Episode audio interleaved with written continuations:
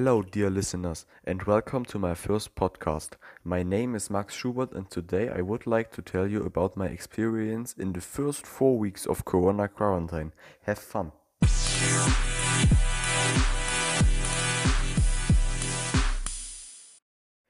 The last four weeks were very special.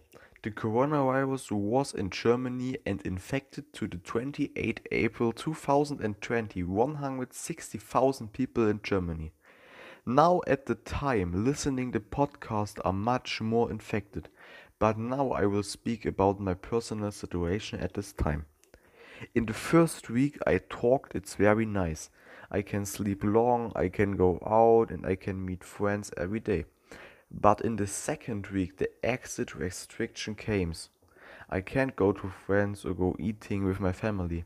We couldn't even really celebrate my grandpa's 65th birthday. We all just went to my grandpa with face masks and gloves and even kept a distance of 2 meters and only for 2 minutes.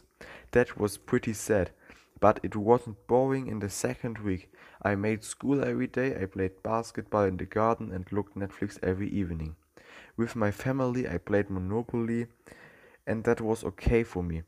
But the third and fourth week were hard. I can't see friends. Every day I see the same from my window and only cycling in the forest, watching Netflix, playing Monopoly and above all everything without friends. This is really not that great. But now it's May soon, and let's see if it gets better afterwards. I hope everything will be fine and we can live how before. And mostly, I hope that I stay healthy and can go on vacation again in summer. Thanks for listening. Hear you next time. And stay healthy. Your Max.